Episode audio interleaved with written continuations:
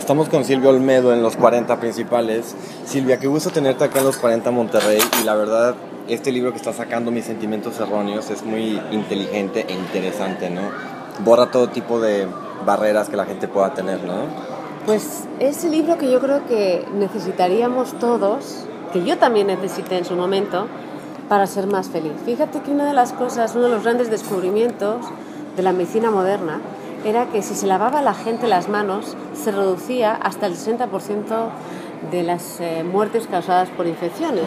Una medida tan sencilla tenía un impacto tan positivo. Bueno, pues si yo te digo que este libro habla de eso, de medidas que tú puedes tomar para ser feliz. Mis sentimientos erróneos habla de, ¿sabes qué? Sentimiento, la mente te dice cómo sentir, crea unas emociones, esas emociones crean un...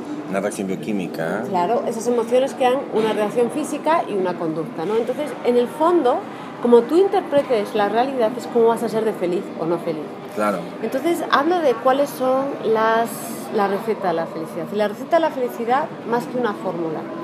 Porque una receta son Tú, tú, eres un platillo que puede ser yo soy una paella, tú eres un platillo, cada uno es un platillo, no podemos decir que hay una fórmula de felicidad. O sea, yo no te puedo decir cómo ser feliz. Claro. Pero sí te puedo decir que si yo meto un jitomate podrido en tu platillo, aunque tengas los mejores ingredientes, vas a ver mal, ¿no? Claro. Y sí te digo que si tú tienes ansiedad, si tienes una autoestima baja, y en el libro hablo de los tipos distintos de autoestima, si eres una persona que no ha superado bien un duelo, ¿ok?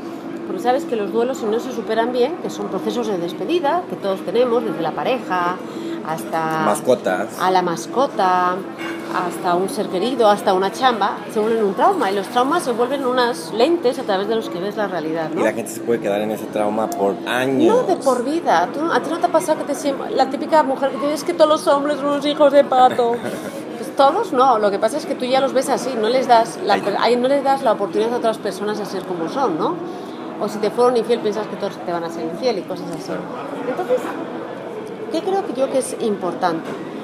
Yo creo que del libro lo que todos van a sacar, todos sacamos, es un aprendizaje. Yo lo apliqué, o sea, yo era una persona que, que también tenía unos sentimientos erróneos y lo apliqué y me ha funcionado muy bien. En el libro también hablo de la reinvención. Si eres una persona que te estás reinventando emocionalmente, que has acabado una relación, si eres una persona que te estás reinventando laboralmente o eres una persona que no te gusta tu chamba. Vivimos solo una vez. O hay personas que ni siquiera se reinventan ni les, ni les pasa por la mente. es lo peor. Y son los que dicen, mira, esa, esa, esa cómo ha cambiado. Claro que cambiamos, todos tenemos que cambiar. Todos nos tenemos que reinventar.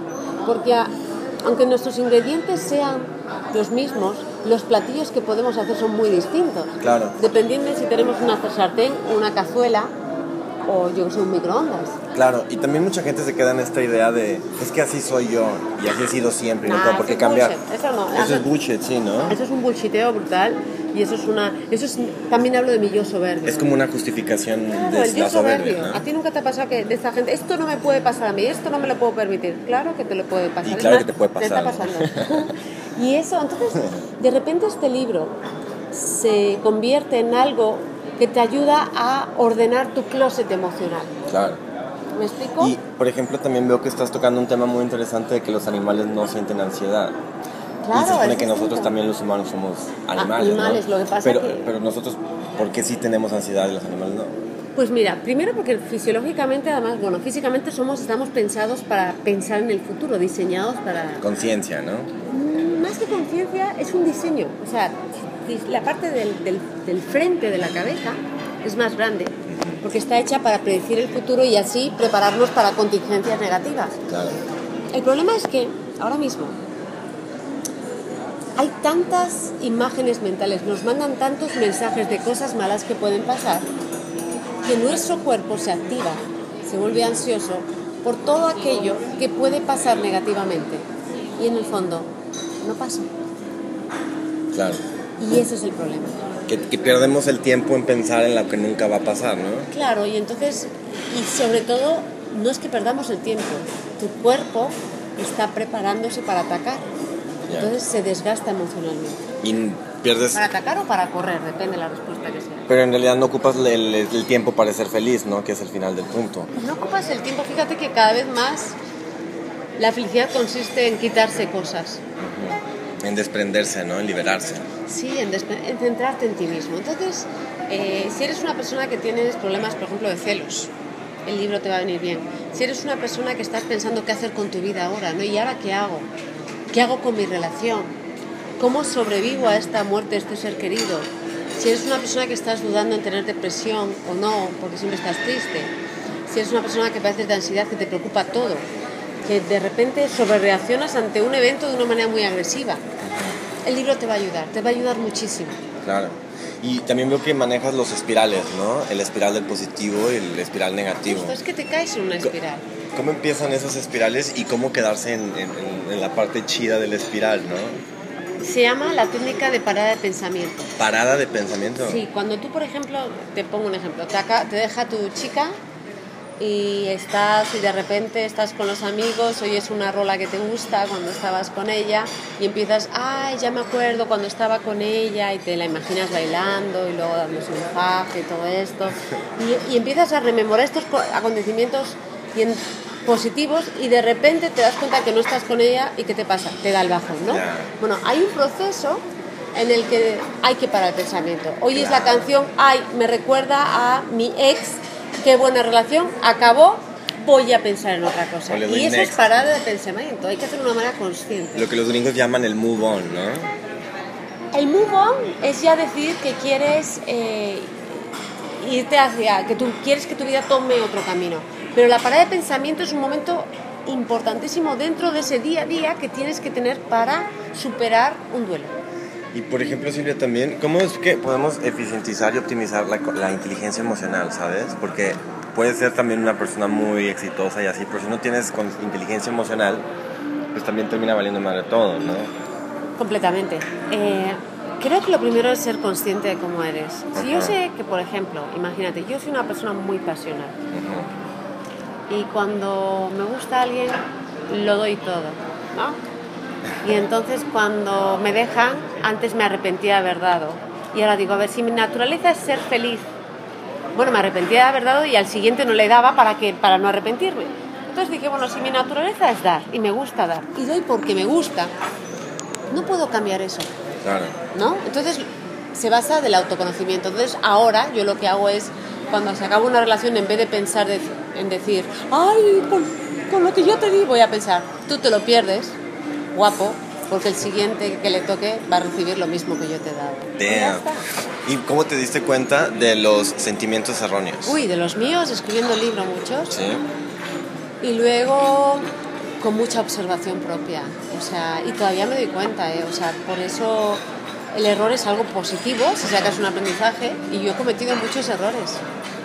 Por último, ya para despedir, ¿cómo es este limbo en, en, la onda Freud, en la onda freudiana, ¿no? Ser psicóloga y también al mismo tiempo el doctorado. No llamamos de, bueno, bueno, eso es ya marcar distancias. Mira, Freud pertenece a una corriente psicológica que ya casi nadie utiliza. Es como si tú y yo habláramos de escribir. En telégrafo. En telégrafo. Ya nadie lo utiliza. O sea, fue muy bueno en su época, hay ideas que son muy buenas, pero se han desarrollado. Entonces, el psicoanálisis ahora mismo está basado sobre todo en el pasado. Y la gran mayoría de las corrientes de psicología aceptan el pasado, pero trabajan en el presente de la persona. Por lo que Freud yo creo que Freud, la, psicología Freud estuvo muy en boga también por el surrealismo, por todo un movimiento, un movimiento cultural del cine, de la pintura, de la importancia de los sueños. Pero ahora mismo la psicología de Freud no se aplica tanto. Y por último, ¿usas Tinder, Grinder, Tinder, todas esas aplicaciones? Primero yo no puedo porque soy pública, ¿no? Sé que hay varios Tinders que tienen mi nombre y que tienen mi foto, pero no soy yo. no lo utilizo y te digo por qué, porque mm, yo cuanto más mayor me hago, más me doy cuenta que lo que más disfruto es el, el contacto emocional con la gente. No tanto el contacto físico. Es que ya no me pone. O sea, yo creo que a lo mejor sí me estoy haciendo viejita, pero para que alguien me, me excite físicamente me tiene que excitar emocionalmente y, a mí lo que me, me parece súper horny es un cerebro y un buen corazón. Eso es lo más caliente del mundo un guapete con trasero para arriba, pues no me, no me Porque al final se acaba, ¿no? Pues no me, no, no me enciende, me apaga al revés. El, el hombre que se cree guapo y que, ay, qué guapo estoy y todo esto. Mm. No, no es para mí. Oye, bueno, Silvia, ¿algún mensaje quieras, un saludo que puedas mandar a los 40 principales Monterrey? Eh, mi queridos 40 principales de Monterrey, soy Silvia Olmedo y me haría muchísima ilusión que si tienen a alguien que quieren, le regalen mis sentimientos erróneos porque les van a dar, le van a dar un gran regalo y también se van a dar un gran regalo. Les mando un beso muy fuerte, molto kisses everywhere y, y pronto, pero everywhere, ¿eh? nada de everywhere. Así, Everywhere, nada. no, no, no, no, everywhere. no, no, no, no. Tú tienes que ser eh, inglés jamón, jamón. Everywhere. Everywhere. Everywhere. Ok. Molto kisses everywhere. Si no, vamos a quitarnos de complejos. Y más que la gente de Monterrey habla un inglés maravilloso, la mayoría. ¿no? No son como los españoles, que tenemos eso, el inglés jamón, jamón. El videotape. ¿no? Eso. Y eh, U2. Bueno, os mando un beso muy fuerte. Hasta luego.